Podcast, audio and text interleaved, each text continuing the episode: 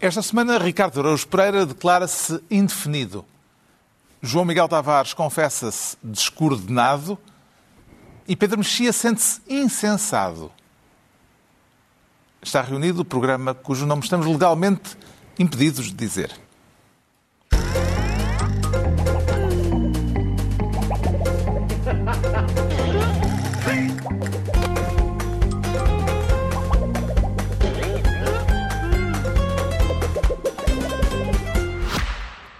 Esta semana, o Renault E-Tech assume a pasta de um assunto polémico: a pasta do controlo. Uns porque querem controlar tudo, os chamados control freaks, outros porque não têm controle de nada, da vida ou do país. O importante é aplicar a doutrina do meio-termo de Aristóteles, que preconiza uma atitude com equilíbrio entre duas partes, ou seja, por um lado, não devemos ser como a minha tia, que tem a necessidade de controlar a vida alheia e dar opiniões sobre a maneira como eu educo os meus filhos.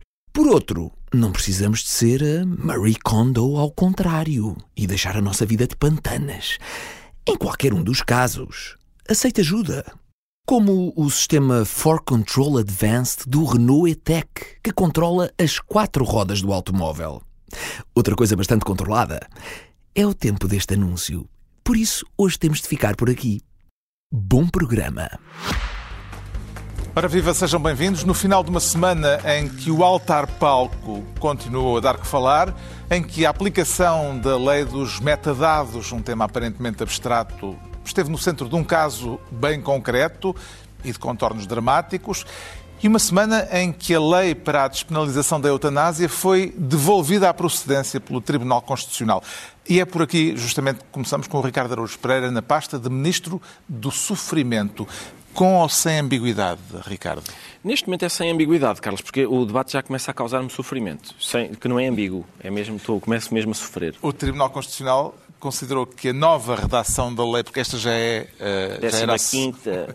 a nova redação da lei da eutanásia aprovada no Parlamento tem uma sintaxe irremediavelmente ambígua, Exato. foi o que disse o acórdão. Como é que vê o problema gramatical em causa, Ricardo Araújo oh, Carlos, Em primeiro lugar, eu, eu, eu de direito, o direito não me interessa muito, mas a gramática eh, interessa-me, é um assunto que me interessa e, portanto, a ambiguidade é, portanto, o que, o que está em causa, acho eu, é o que é que significa a palavra i. Uhum. Na frase sofrimento físico, uh, psicológico e espiritual, os juízes, os meritíssimos juízes perguntam se i significa i ou se significa o. Se as três categorias são cumulativas ou alternativas? Ora, aí está. Portanto, se o I significa I ou se significa O. Que é uma dúvida muito normal na língua portuguesa. Achas que é uma dúvida normal na língua portuguesa? Já e, vamos, fala, fala. e as vírgulas também, já, já vamos. Eu sugeria o... Como não, não, não trouxe livros, mas sugeria o site do bichinho do saber.com. Está lá uma lição de português do sétimo ano, com as conjunções todas, as, as copulativas, as adversativas, as, as disjuntivas, conclusivas e explicativas. Estão lá todas. Uhum. E, portanto, a questão é a seguinte: por exemplo, diz lá o exemplo, fui ao cinema ontem e hoje. Uhum. O que é que esta pessoa fez? Não, não, não. Achas que não, não dá não, para perceber o que é que a pessoa fez? O meu problema é o seguinte: é, o meu problema é o seguinte, é se. Uma frase igual a essa. Se i pode significar o, por exemplo, se eu disser o senhor Amilcar é filatelista e pedófilo. E o senhor Amilcar processa-me por difamação. E eu digo, como assim? É, algo, nem pensar, longe de mim chamar-lhe filatelista. Porque o I significa ou é uma coisa ou é outra. Por exemplo, um, um contrato de promessa de compra e venda. Eu vou, para selar este acordo, eu vou dar-lhe um aperto de mão e um milhão de euros. E passado seis meses, onde é que está o um milhão de euros? Qual? Eu disse I, que significa O. Tu vais arranjar exemplos da língua portuguesa em que I significa O? Já, faz, faz a tua primeiro. Não, ele não. Não, mas não, não, não, é interessante. Tu disseste, tu, é verdade, tu estás a ameaçar que Ricardo Araújo Pereira está a enterrar. Tu disseste, faz a tua reticências. Tu ias dizer com desdém, faz lá o teu número, ó palhacinho, ó macaco, não é? Porque tu tens aí uma. Tens não tenho nada, vai, continua, não tenho nada, nada. Não, eu só tinha isto, eu só tinha isto por dizer, que é, eu acho, eu acho interessante que uh, a pergunta, ou seja, este I significa I ou significa O? A votação foi tangencial. Uh, sete Atenção, até juízes alguns dos juízes, a favor, sim, até... seis contra. Uh, uhum. e no voto de vencido, quatro dos juízes, quatro dos que votaram contra, eh, consideram que a decisão revela uma incompreensível deslealdade para com o Parlamento. Eh, Os que votaram Vê- contra, não é? Os que votaram contra. Votaram contra, porque. hum, Contra, contra a decisão final, não é? Contra a decisão final, contra o acórdão que foi aprovado pela maioria tangencial. Ah, exato. Ah, Vê deslealdade para com o Parlamento? eu acho que eles se referem ao facto do Tribunal Constitucional, da última vez que chumbou, ter remetido para ah, a lei dos, dos cuidados paliativos. E essa lei dos cuidados paliativos agora ter servido de base a isto. E mesmo assim ser, n- não ser ah, aceitável. Tenho a impressão que é disso que se está a falar. Não é, não é inédito que em matérias destas ah, as pessoas que são contra arranjem este tipo de eh, expediente, digamos, gramatical. Não, sei se lembram que a base da, do movimento Assim Não, em relação ao aborto, de Marcelo Rebelo de Sousa, era a pergunta não, não está, a, da sim, pergunta. a pergunta não está bem formulada. Portanto, há sempre uma questão de a culpa é do português. Vamos Sempre. adiar um pouco mais e manter o suspense sobre a arma Não tenho arma nenhuma. que o Pedro Mexia estava a brandir. O Pedro é jurista e pode Não, ser, não, E- pode ser que- Mas a minha questão é pronto, o que está em causa é a linguística. conjugação I, a conjunção I. eh, fará sentido entender os elementos da frase como alternativos entre si, João Miguel Tavares? Compreende a dúvida do Tribunal Constitucional? Que significado é que poderia ter, nesse caso, a categoria sofrimento espiritual, enquanto sofrimento de grande intensidade? Mas esse é logo um ponto, não é? Primeiro, o que é que é sofrimento espiritual? Eu posso saber, e se calhar o Pedro Mexia, que de vez em quando vamos à missa. Agora, fora da missa, hum, a categoria sofrimento dizer, mas- espiritual é que aquilo, Mas irem o missa problema... sof- sof- causa sofrimento espiritual ao ponto de, com uma intensidade tal que justificaria. Pode causar, Independente, pode- independente do sofrimento Pode físico causar sofrimento linguístico, até dependendo das traduções da Bíblia que usa. Mas independente, mas quer dizer, sim, independentemente- independentemente, ou seja, É. uma pessoa está na melhor forma física e está psicologicamente soberba. Mas tem um sofrimento Mas especia- tem um sofrimento de espiritual. grande Esse é o teu intensidade. ponto. Se, se aquilo for um I, tu também tens um, um- um problema teórico, que é alguém dizer então, está em grande sofrimento físico? Estou sim, senhor. Psicológico também. E espiritual? Não, espiritual estou bastante bem. Aliás, paz. Ah, onde está, onde está a Lamento. Associação Não é- República mas- e Laicidade neste momento? Mas não é frequente. Porquê que é- porquê- Não é qual frequente é- uma pessoa que está Qual é a em grande sofrimento físico e psicológico, mas, espiritualmente O que é que- está melhor do que é que que tu, o que é que tu que és ateu Sim. sentes? Tu achas que os ateus não têm espiritualidade? Não, o que é que tu, o que é que tu sentes espiritualmente? Eu, neste momento, isto é racismo, isto é racismo... Não, não, estou a perguntar porque tu não reconheces a categoria.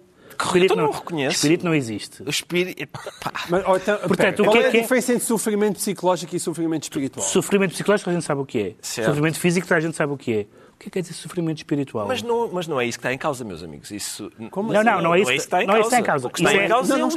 Não é que está em Não, não é, não é. Não é isso que está em não causa. É verdade que não é isso que está em causa. Espera lá, eu acho é uma, que é isso que está em causa. mas É. também é uma boa questão. É, é, não, eu também, eu também acho. Porque é espiritual. Parece Tribunal Constitucional. a Eles lei, devem se divertir um a lei portuguesa reconhece a espiritualidade? Se vocês têm é, as declarações de voto, foi exatamente assim que se passou no, tribunal. foi assim. Foi, mais ou menos Exatamente. Até há pessoas Nós estamos a reproduzir Sim, sim. a reunião. Mas eu, eu ainda no outro dia fui... eh, eh, sou- Isto é o Tribunal Constitucional para totós. Patotós, exatamente.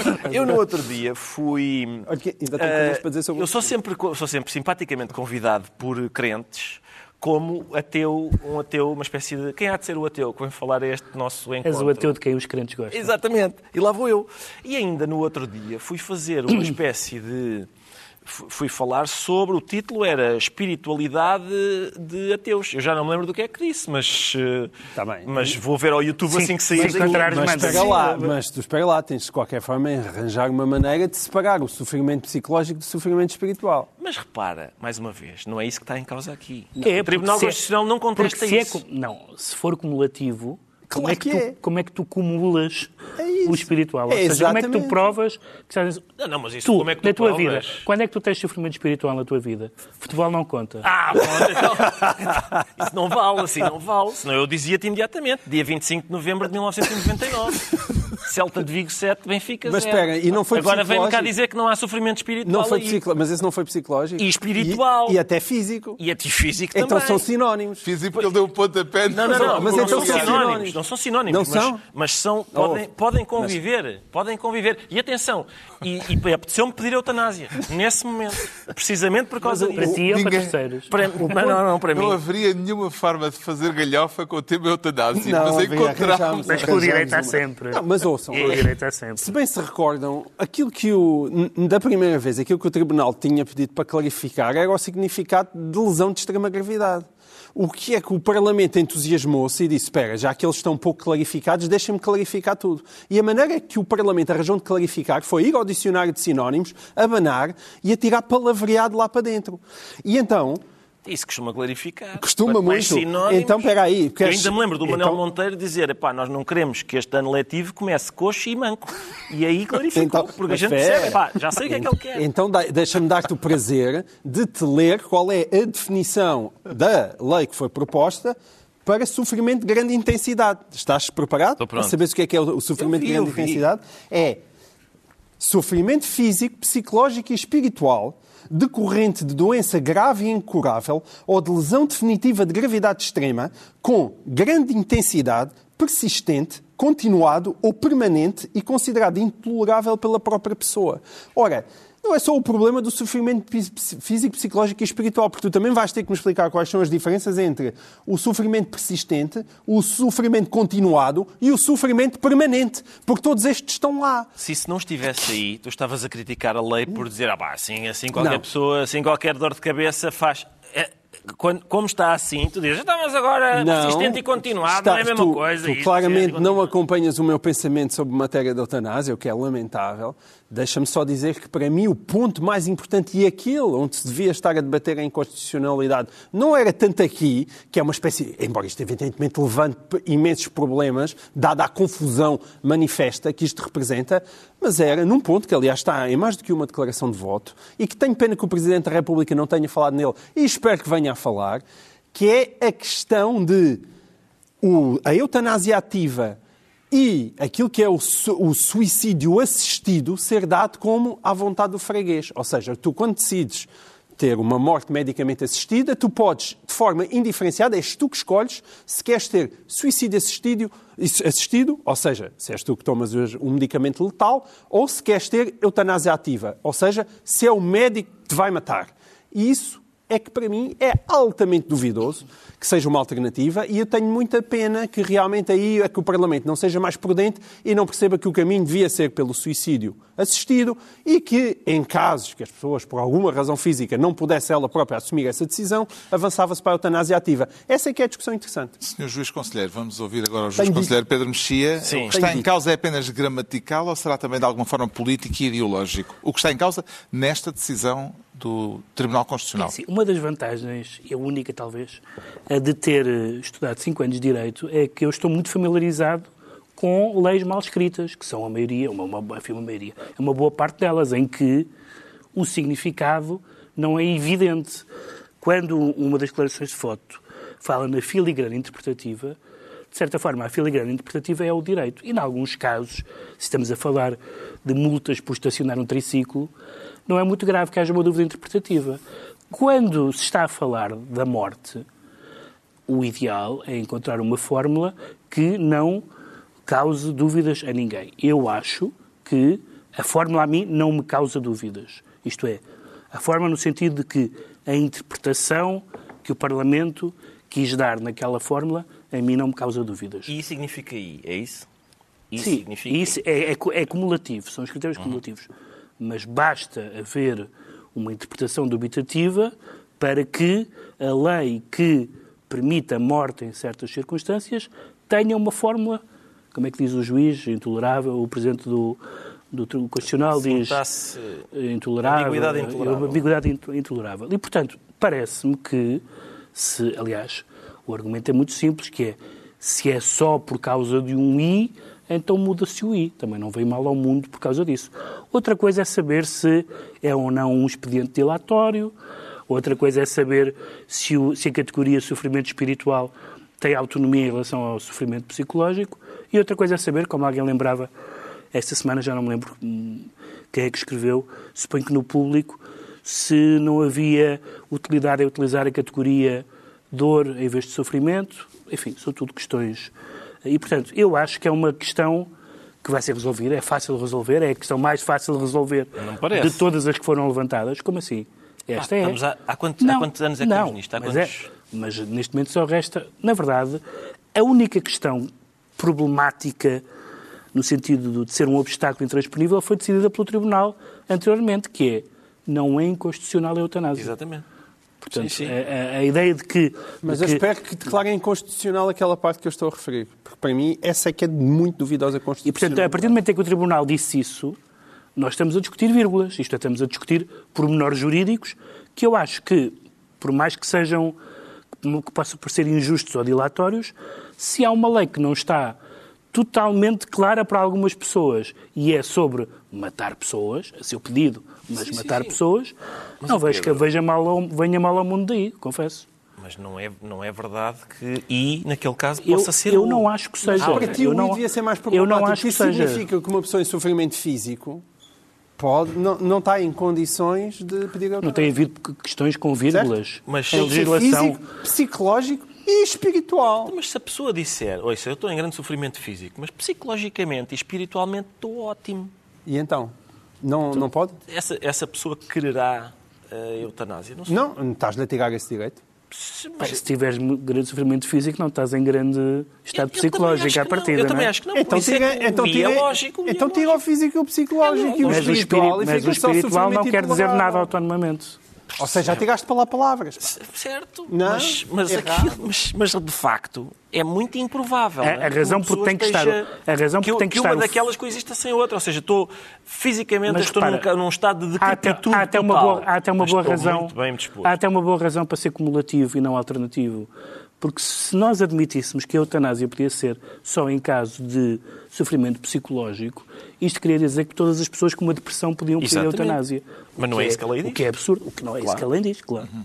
Bom, o assunto vai continuar, evidentemente, e devemos voltar a ele quando uh, se revelar de novo oportuno, porque o Parlamento vai uh, insistir uh, na lei, já se sabe.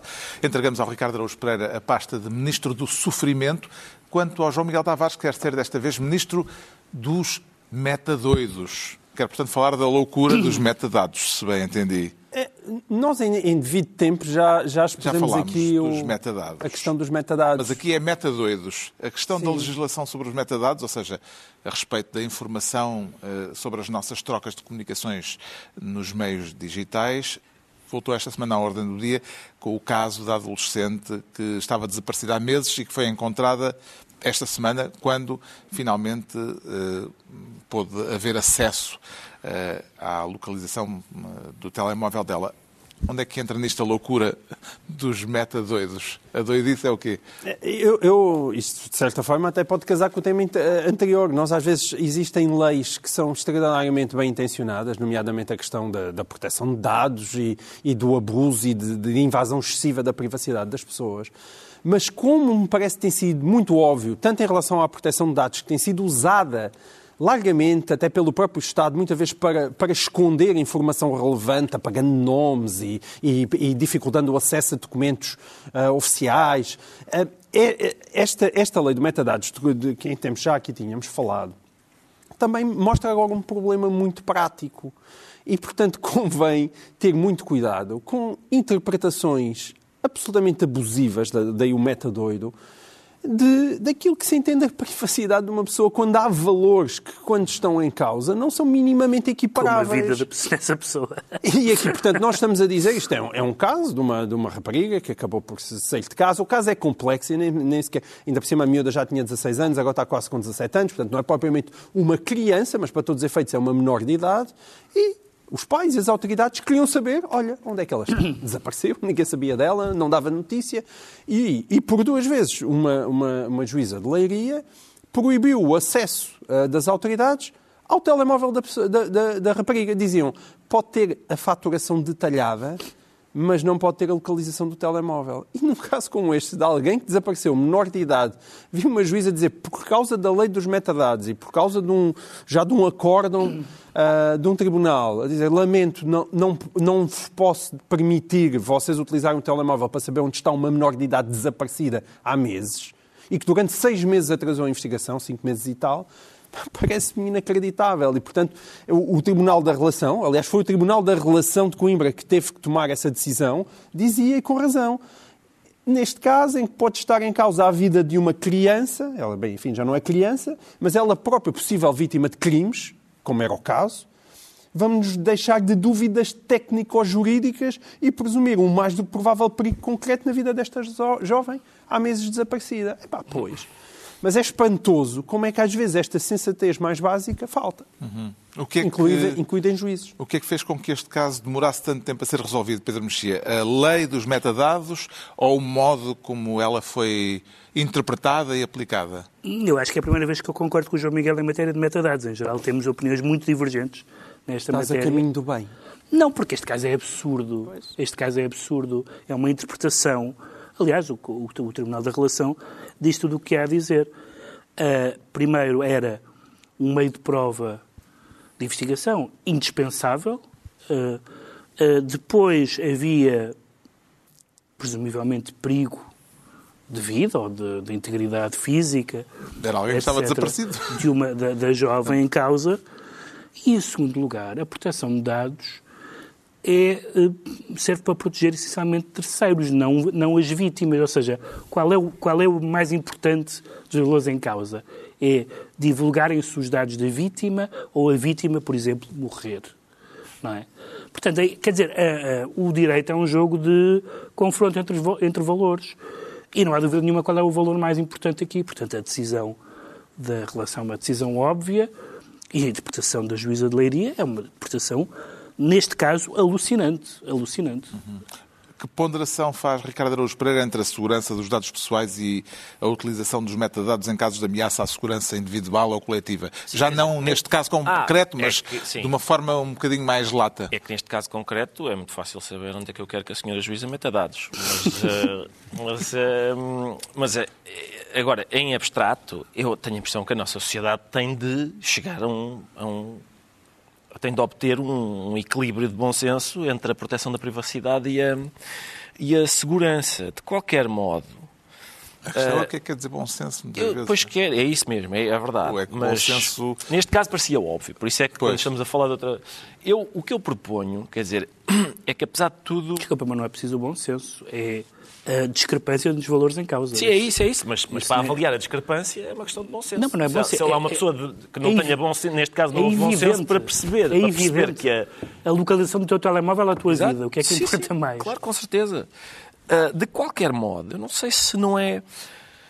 Se eh, no nosso tempo, esta ideia de proteção dos metadados, eu não sei se a Polícia Judiciária, sendo barrada por esta juíza, se não devia ter ligado ao Mark Zuckerberg, que sabe os dados de toda a gente e sabia dizer-lhes em cinco minutos onde é que estava a criança. Ou Rui Pinto. Se calhar até o Rui Pinto. Que era uma chamada local, era, Era uma chamada local, mais depressa, mas o Sr. Mark Zuckerberg, em princípio, não só eh, conhece estes dados, como os comercializa e, portanto, aquela Aliás, tem é acesso ao? Tribunal de Instrução Criminal de Leiria. com certeza. Aquela empresa como é, Analytics, não era? Aquela, Sim, Sim. exatamente. Pois, que sabia muita coisa sobre eh, pessoas que não sabiam que a vida dela estava... Cambridge Analytica. Cambridge Cambridge Analytics. Sim. Analytics. O João Miguel Tavares fica então ministro dos metadoidos e é a vez do Pedro Mexia se tornar ministro do dever falar. Vai citar Mário Cesarini? Vou citar Mário Cesarini. Entre nós e as palavras, o nosso dever falar. É aquele Welcome to Elsinore. Sim, aliás, o de- dever é uma palavra, se calhar, aqui muito forte, porque eu acho que as pessoas falam ou não falam se quiserem, mas a mim tem-me soado sempre muito estranho. Já aqui vagamente falei deste tema, que, que cada vez mais pessoas exprimam opiniões sobre matérias polémicas em privado, acrescentando, claro que nunca diria isto em público. Eu comecei a ouvir isto nos últimos meses ou anos, mas em particular nos últimos meses, de uma forma assustadora. Ah, e agora, como tem havido, como chegaram a Portugal finalmente, finalmente, uh, chegaram as guerras culturais, começa a haver uma ou outra pessoa, sobretudo pessoas insuspeitas, insuspeitas para este efeito, porque são pessoas de esquerda e que, portanto, não têm medo, ou têm medo de ser consideradas reacionárias, mas à partida não, não, não teriam medo disso e que têm manifestado em público a sua, a sua opinião privada. Isto não é para necessariamente me regozijar com o conteúdo das opiniões dessas pessoas, na imprensa, nomeadamente, mas para me regozijar com o facto de, nos 50 anos do 25 de Abril, nos 49 anos do 25 de Abril, pessoas que tenham opiniões sobre assuntos públicos em privado as possam ter na praça pública. Claro que essas pessoas, dizem todos, já sei que vou levar pancada nos, nas redes sociais. Mas quer dizer, se nós pensássemos disso, nós, nós os quatro não saímos de casa, não é?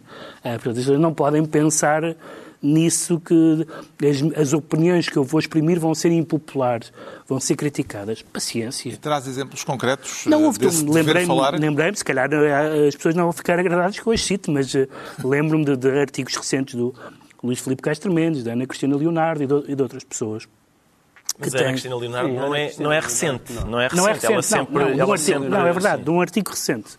Mas não é recente a verdade, a tomada de posição dela, é verdade. São, mas, são posições sobre Agora, as guerras culturais, sobre o chamado wokeismo. Sobre, sobre o wokeismo, nomeadamente. Uh, uh, e como digo, dá-se o caso, na, na, maioria desses, na, maioria dessas situações, eu concordar com as opiniões. Mas não é isso que está em causa. Se ela, eu acho há muitas opiniões com que eu não concordo e fico contente que as pessoas a possam manifestar, porque eu sei que é a opinião delas em privado. Não há nenhum problema nisso, naturalmente, estamos numa sociedade livre. E, portanto, que de repente pessoas, algumas, não, não, as duas em causa, mas outras. Não vai fazer o coming out de ninguém. Não vou fazer o coming out de ninguém, mas eu sei que há pessoas que estão mortinhas para dizer em público o que dizem em privado. Em privado. Jornalistas, intelectuais, académicos, pessoas com. Eh, eh, com pessoas com currículos irrepreensíveis de causas progressistas. E, portanto, acho interessante que comece a haver pessoas que percam o medo a dizer aquilo que pensam. Uh, Claro que o que lhes acontece é o que acontece ao Ricardo. Perdem logo a, a carta de condução de esquerda, não é? Têm logo uma. Perdeste. Têm... Mas, isso, mas as pessoas ligam a isso. Ou seja, a questão é a seguinte: é, tanto ligam, é... tanto ligam hum. que tu estás no palco com mais quantos? Ah, mas é esse o medo? É que a questão é a seguinte: é, é um é, provavelmente há uma apanhar, espécie de. É. Há uma relação afetiva com a palavra esquerda, por exemplo, mas que vem, que, é um, que vem de um certo, vem de uma concepção de política que eu, não é a que eu tenho. Ou seja, as pessoas imaginam que quando me dizem e têm muita vontade de o dizer, tu já não és de esquerda, é, o que elas pretendem significar é tu já não és boa pessoa. Uh, e isso eu acho. Não, é, não dizer, é a mesma coisa? Não, não, lá está. A questão é que para mim isso não é a mesma coisa, no sentido em que eu não entendo assim a política. Eu entendo que a diferença entre o Pedro Mexia e eu é que eu tenho uma opinião sobre o modo como a sociedade deve estar organizada, que tem a ver com aquilo que eu acho que um ser humano é, e o Pedro, tem uma, e, o Pedro e o João Miguel têm, têm uma opinião diferente e por isso acham que a sociedade deve estar organizada de forma diferente mas nem eles são moralmente superiores a mim, nem eu sou moralmente superior a eles. A questão é essa. É, eu não vejo que haja uma superioridade moral de um lado e do outro. Mas, Sim, enfim. mas isso és tu e o Rui Tavares. És tu, Está bem, certo, és tu e o Rui Tavares, que acham bem, isso, de facto. Vê algum tipo de mudança em curso por parte de figuras públicas influentes relativamente a estes temas polémicos das guerras culturais, João Miguel Tavares? Eu acho que esta conversa também nasce agora muito por causa do episódio da Carla Brasil do que se passou no São Luís. Eh, sei lá, lembro de ler textos do Daniel Oliveira, uh, que foram claramente do lado de que aquilo não devia ter acontecido daquela forma. Da, a própria da... Fernanda Câncio. A Fernanda Câncio sempre Sim. foi um ponto, uma ponta de lança do progressismo nesta terra e, e, desta vez levou pancada da grossa. Esperava que o, João Miguel, que o Ricardo Araújo Pereira contestasse essa utilização da palavra progressismo não? Neste, não, não nesta acessão. Nesta acessão de progressismo. Mas sabes qual é a graça nisto? A graça disto é, isto acontece como nos tempos do, do maoísmo, é que começam-se a dividir, não é? E, e, e os vários PCTPs e MRPPs eh, rapidamente percebem que, na verdade, eles, os, os seus direitos conflituam. Ah, e, e, são, ou seja, Mas não são é, os PCTPs e para, para quem conhece, por exemplo, este debate no, no, nos Estados Unidos, é muito difícil hoje em dia dizer que os direitos dos gays e os direitos dos trans, por exemplo, não estão em certos pontos em clara rota de colisão. Ou até os direitos das mulheres, como nós temos as conversas a propósito do desporto, com os direitos dos trans. Uh, e, portanto, Quem nos diria que Germaine Greer ia ser considerada reacionária algum dia, por exemplo? Lá, mas isso... Mas, é, atenção. mas este senhor queria adiantar mais porque é um dos seus temas favoritos. É o Benfica e, e eu não sei se isto não está a passar o Benfica. Não está, não. Não, não. não. Se quiserem falar sobre o Enzo... Causa desconforto espiritual isto ou não? O Enzo... Não, não causa. Não causa. Isso reserva só para, e quais para temas parecem religiosos. ser hoje os temas hum. fraturantes neste debate Eu- público, Ricardo Araújo Pereira? Eu não sei, o tema, eu acho que o- a fratura, na verdade, eu creio que sempre existiu. Ou seja, não é, não é apenas o PCTP e o MRPP. A fratura é entre. Não tem a ver com esquerda e direita, neste caso, não tem a ver com esquerda e direita, tem a ver com autoritários é. e não autoritários. E a fratura da virtude. São, se- exatamente, mas os autoritários normalmente querem, não só estão convencidos da sua própria virtude, como querem impô-la. Mas a- a- aqui a fratura é entre autoritários e não autoritários. Também há autoritários de direita que Então estão. há. que- exatamente. É o que não falta, é Parece o que que não sim. falta, exatamente.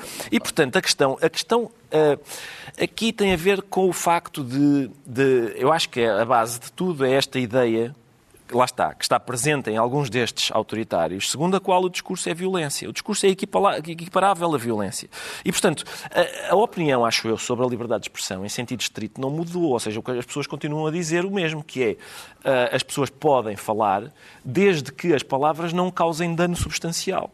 O que algumas pessoas pretendem que mude é a noção de dano substancial. Ou seja, elas querem dramatizar a noção de dano de modo a que possa incluir melindres, ofensas, uh, sentimentos magoados. E, portanto, é isso, é essa equiparação de discurso com violência que faz com que o Will Smith ache que pode levantar-se e dar uma chapada num tipo que acabou de dizer uma piada. Porque ele acha que, que o discurso é equiparável à violência. É isso que faz com que o Salman Rushdie leve 17 facadas.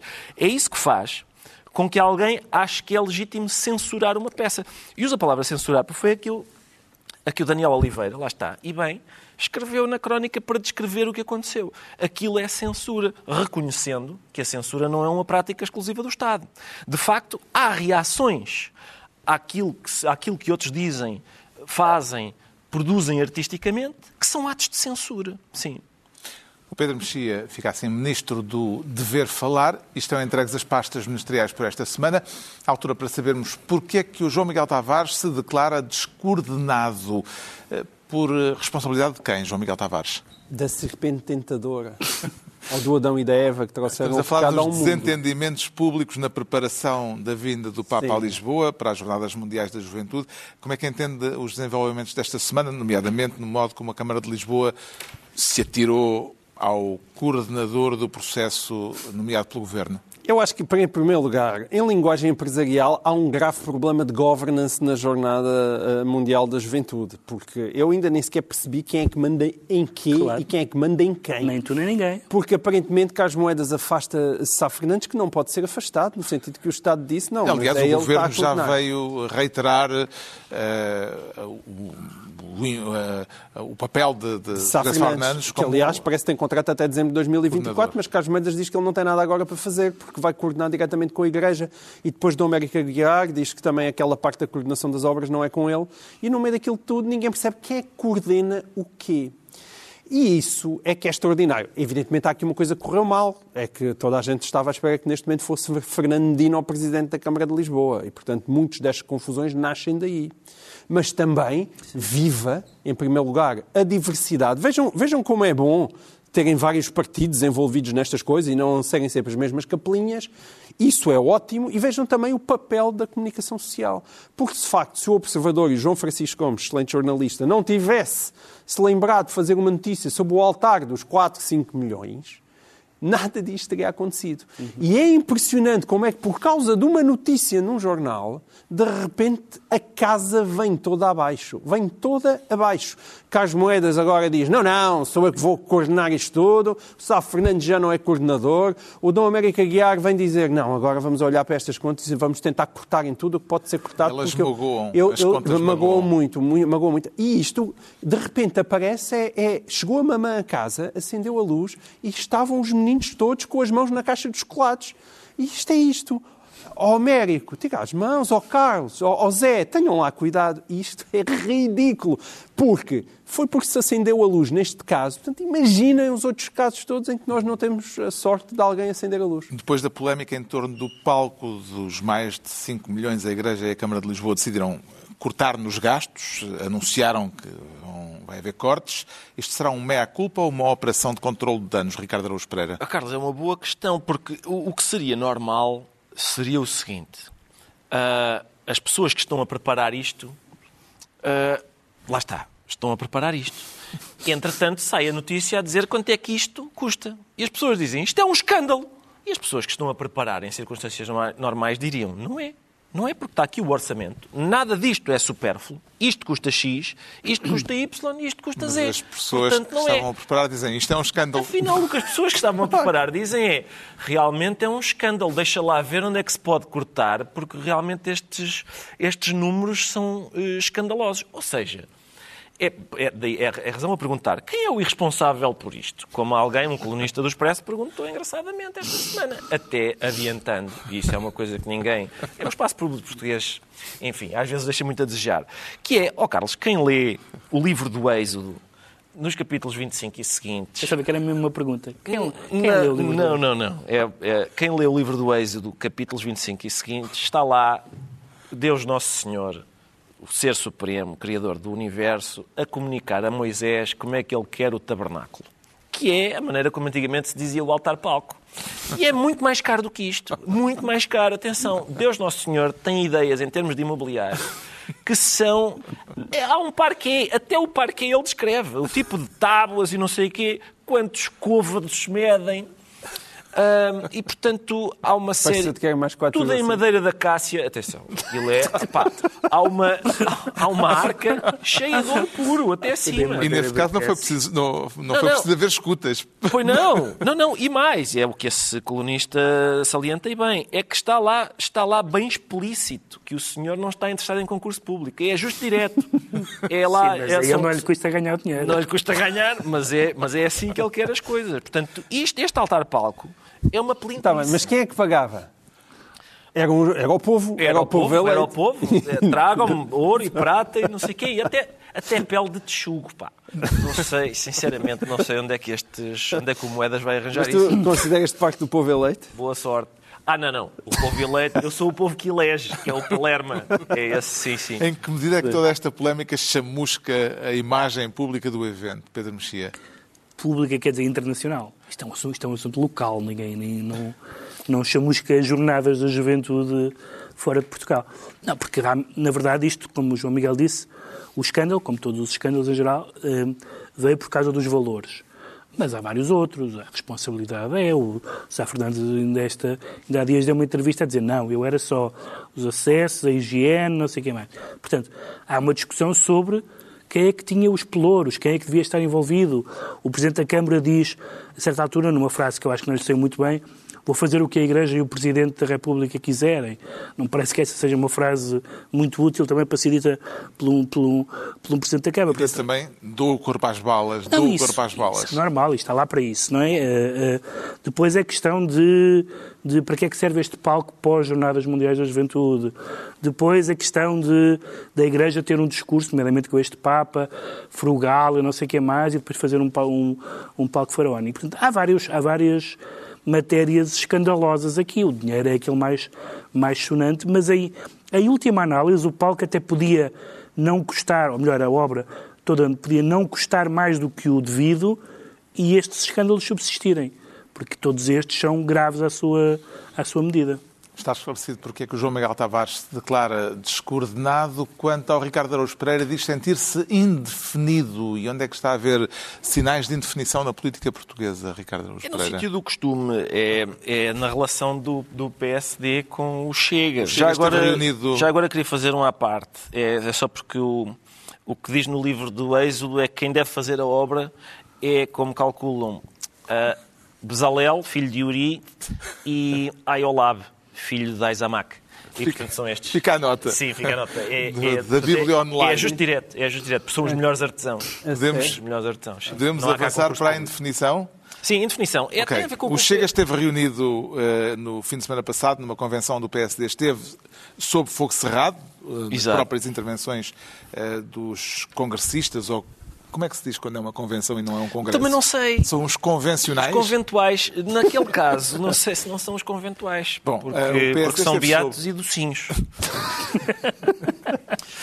O PSD esteve sob fogo cerrado da convenção, mas Luís Montenegro continua sem clarificar que relação pode vir a ter no futuro com o Partido de Ventura. Exato. Será isto indecisão ou taticismo?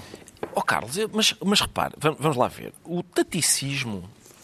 Há aqui um, o taticismo, é, nesse caso, seria eu não vou eh, ter uma posição clara, ou vou deixar a porta aberta para uma eventual coligação, para que, em caso de necessidade. Logo se vê o que é que é Exatamente.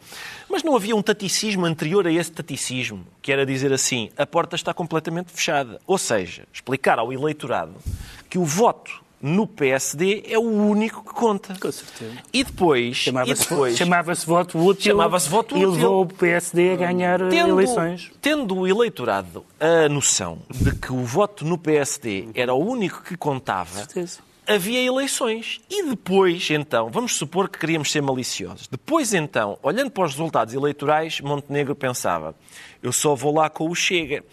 Não era a primeira vez na história da política que alguém dizia: eu sei que tinha dito isso. Bom, mas tendo em conta estes resultados interesse nacional. eleitorais, o interesse nacional, a vontade do povo português, ó Ventura dá lá a mão. Não, pá, era, era, Mas isso para ti era aceitável? não, não, ouve lá, era tão aceitável como dizer vou-me embora irrevogavelmente. Afinal, fico. Mas olha que, que bem que lhe correu.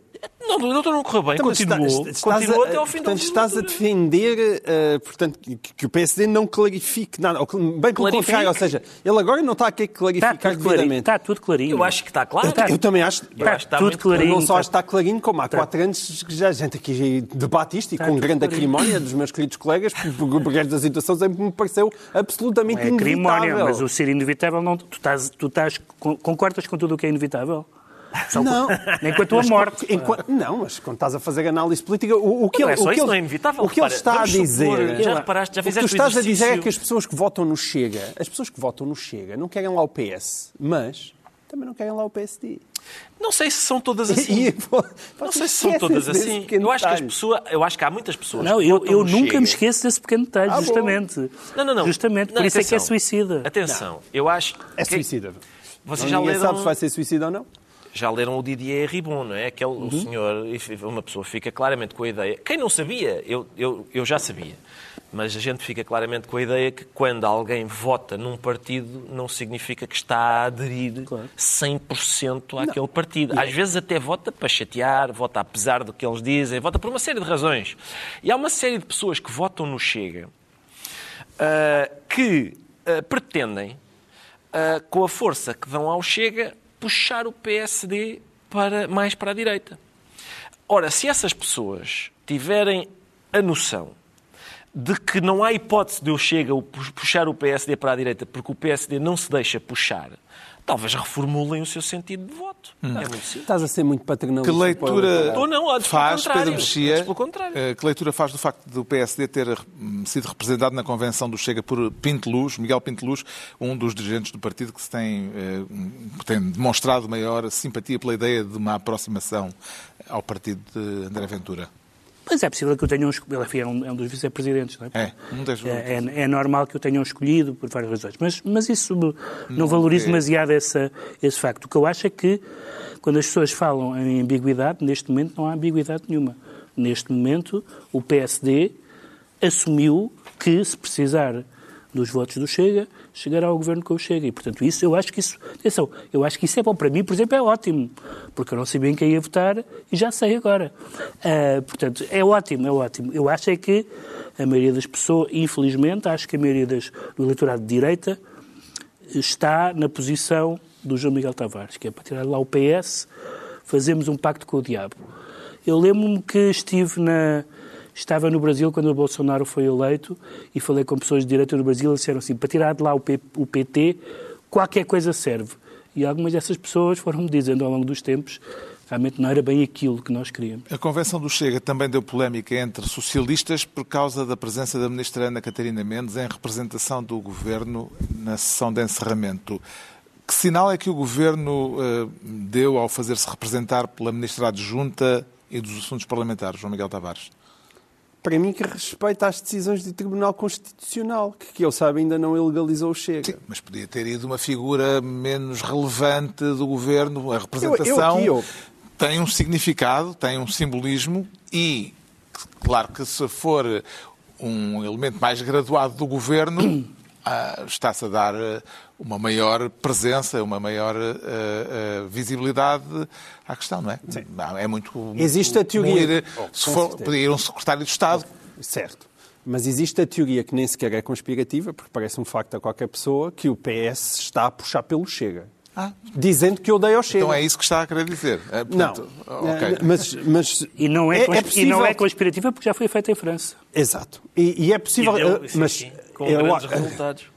Catarina Mendes foi e quando, e, quando, e quando saiu disse que achava aquilo tudo horrível e, portanto, para todos os efeitos, eh, ela não... não foi maltratada no discurso de André Sim, Ventura. Exatamente. Pois foi, e, e, mas eh, para mim está bem assim. Quer dizer, ela vai, representa, sai e diz o que é que tem. Tá, estás com muita pressa. Porque eu, queria, eu queria dizer o que é que achava que o PSD podia fazer, mas... Eh, Ai, pode, tem que ficar para outra pode ficar para, É sim, para sim, ficar para outro programa. é uma never-ending story. Parece muito óbvio a história das linhas vermelhas e o que é que tem que ser dito. Já sabemos porque é que o Ricardo Araújo Pereira se declara indefinido. Agora, rapidamente, vamos tentar perceber porque é que o Pedro Mexia se anuncia insensado. De onde é que vem o incenso, Pedro Mexia? Vem no facto de haver pessoas que são, e tem a ver com aquilo que falamos há bocado, a virtude, que são elogiadas na, na praça pública como pela sua bondade enquanto seres humanos. Aconteceu com no início com o Tony Blair, aconteceu com o Obama quase o tempo todo, e agora aconteceu com a ex primeira-ministra neozelandesa, com quem eu não tenho nenhuma, porque eu não tenho nenhuma antipatia, mas os textos que saíram na imprensa portuguesa, inglesa, neozelandesa, americana foi como é que vamos viver sem ela, o tipo de textos que escreve, que escreve sobre o Trudeau.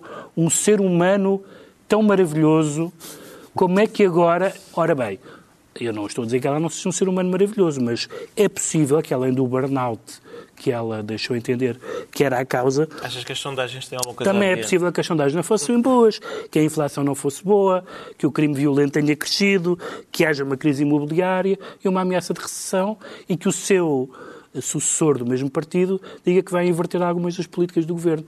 É capaz de, independentemente da bondade eh, humana da ex-primeira-ministra, é capaz de ser uma política que eh, acerta, erra, teve que lidar, aliás, com coisas complicadas como o um ataque terrorista, e lidou bem, nesse caso e noutros.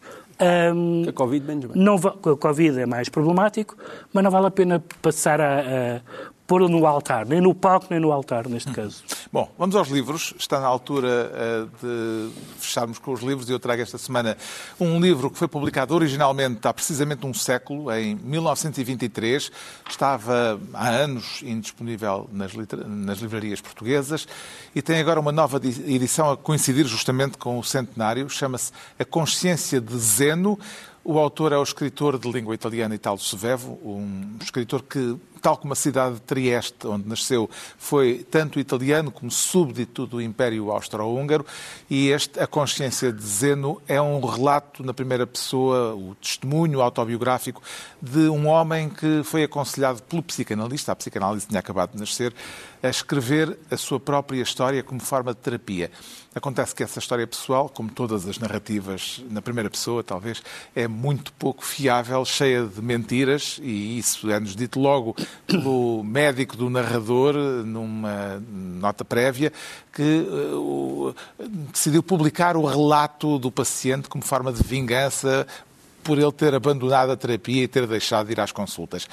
Uh, esta nova edição tem a particularidade que enriquece de ter uma introdução de Gonçalo M. Tavares, no estilo muito próprio de Gonçalo M. Tavares, e uh, é um livro recomendável, evidentemente. A Consciência de Zeno, uh, escreve uh, Gonçalo M. Tavares, é uma, psicanal uma psicanálise feita a partir de nuvens a meia altura, uma psicanálise leve. A Consciência de Zeno, de Italo Svevo, edição na coleção Clássicos da Penguin. O Pedro Mexia propõe Desobediência. Sim, é um livro chamado Direito à Desobediência, as edições de Minuí na Guerra da Argélia, de uma, de uma pequena editora chamada Montag, que é um nome que vem do, do Fahrenheit, um, do livro e do filme, um, e que é uma editora que tem publicado livros sobre história da edição, essencialmente, e é sobre um caso muito interessante desta, da, da editora das edições de Minuit, que nasceram como editora da Resistência durante a Segunda Guerra Mundial, e cujo, e cujo líder, digamos assim, foi, muito, foi durante muito tempo, o diretor foi muito tempo o senhor chamado Jérôme Landon, que criou uma editora literária, uh, mas que se viu obrigado, por assim dizer, uh, a ter uma editora militante, pelo menos no que diz respeito à guerra da Argélia, ao uso de tortura do exército por parte do exército francês e teve, publicou muitos livros sobre a guerra da Argélia, viu muitos livros processados, apreendidos, etc. E ele disse, curiosamente, disse que fazia isso por causa não da Argélia, mas da França.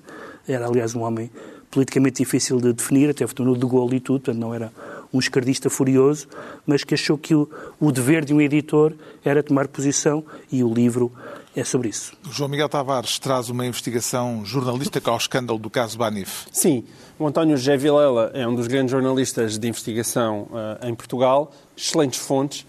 Este livro apenas não é o livro definitivo sobre o caso Banif, porque o caso Banif ainda não é definitivo e está muito aberto, como aliás se viu por causa de, a partir do livro também que foi publicado sobre o governador do Banco de Portugal. Um, e esta teia é mesmo teia, é uma teia que envolve a Justiça, o Ministério Público, os advogados, os bancos, Angola. E, enfim, não faz bem à alma, no sentido que mostra bem o que é que Portugal é, mas é muito instrutivo para nós não andarmos por aí com os olhos fechados. O Ricardo Araújo Pereira propõe cores. Sim, sim, é um livro sobre. É um livro fascinante sobre uh, cores. Uh, Chama-se As Cores das Coisas. Viagem pela natureza e pelos objetos, é o subtítulo. É de Rosa Alice Branco, por isso ninguém pode dizer-lhe que não sabe do que está a falar, porque tem três nomes e dois são cores. Portanto, respeito ao lugar da fala. Exatamente, está especialmente habilitada para falar de cores.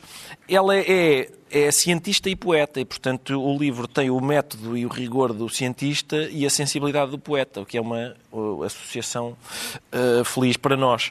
Uh, e fala disso, fala sobre, sobre, os significados associados às cores, o modo como elas estão presentes não só na linguagem, mas também nas histórias infantis, basicamente em todo lado, até em áreas em que nós não, não temos consciência de que é. De, que são premiadas pelas cores. Assim se conclui mais uma reunião semanal, hoje a oito dias, à mesma hora ou a qualquer hora, no podcast. Pedro Mexia, João Miguel Tavares e Ricardo Araújo Pereira.